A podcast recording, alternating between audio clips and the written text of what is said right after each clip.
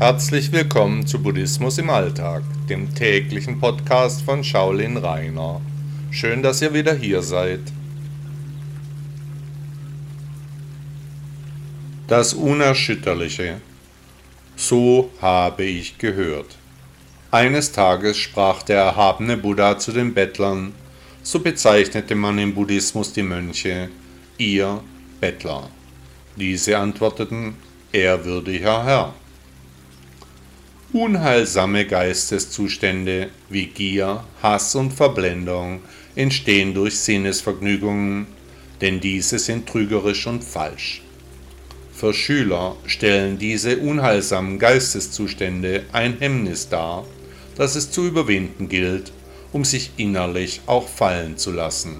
So führte der Lehrer aller Lehrer aus. Wer sich übt, erlangt für seinen Geist auch Zuversicht so dass er mit einem erweiterten Herzen das Unerschütterliche berührt, worauf die Weisheit zu ihm kommt. Alle materielle Form resultiert aus den vier Elementen, so dass der Übende nach seinem Erlöschen das Unerschütterliche weiter erforscht, das Bewusstsein dazu erfährt. Alle Formen im Hier und im Jetzt und auch in zukünftigen Inkarnationen sind vergänglich nicht wert, sich daran festzuhalten. Beim Übenden entsteht immer mehr ein geistiges Klima der Zuversicht, so dass er nun das Unerschütterliche erreicht, oder aber er erfährt die volle Weisheit. Nach seinem Ableben kann ihn sein Bewusstsein zum Unerschütterlichen führen.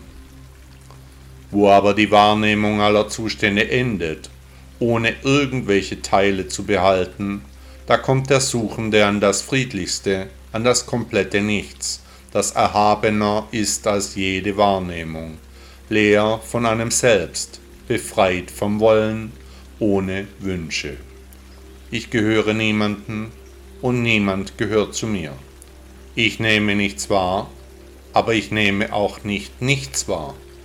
Der duale Zustand schreitet voran.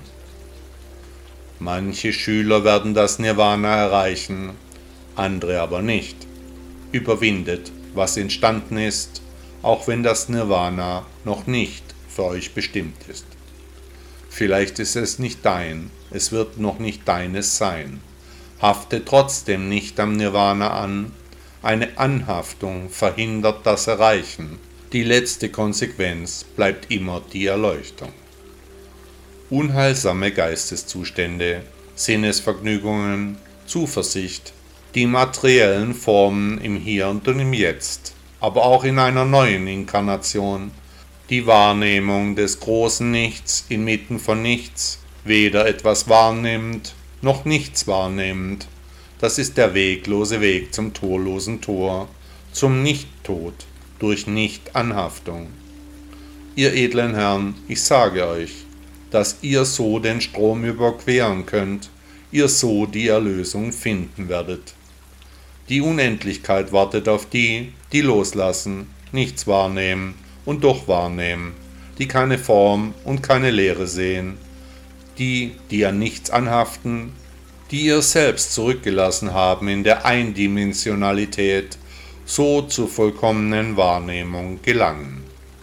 Sinnesvergnügungen und Sinneswahrnehmungen sind Hemmschuhe, denn nichts wird bleiben, alles wird vergehen, der Weg aber ist das Ziel.